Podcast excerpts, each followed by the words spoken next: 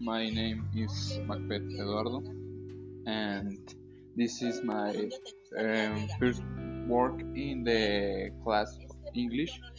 Um, my objectives in this segment is um, learn so much in this language and have the uh, very good control of the the language.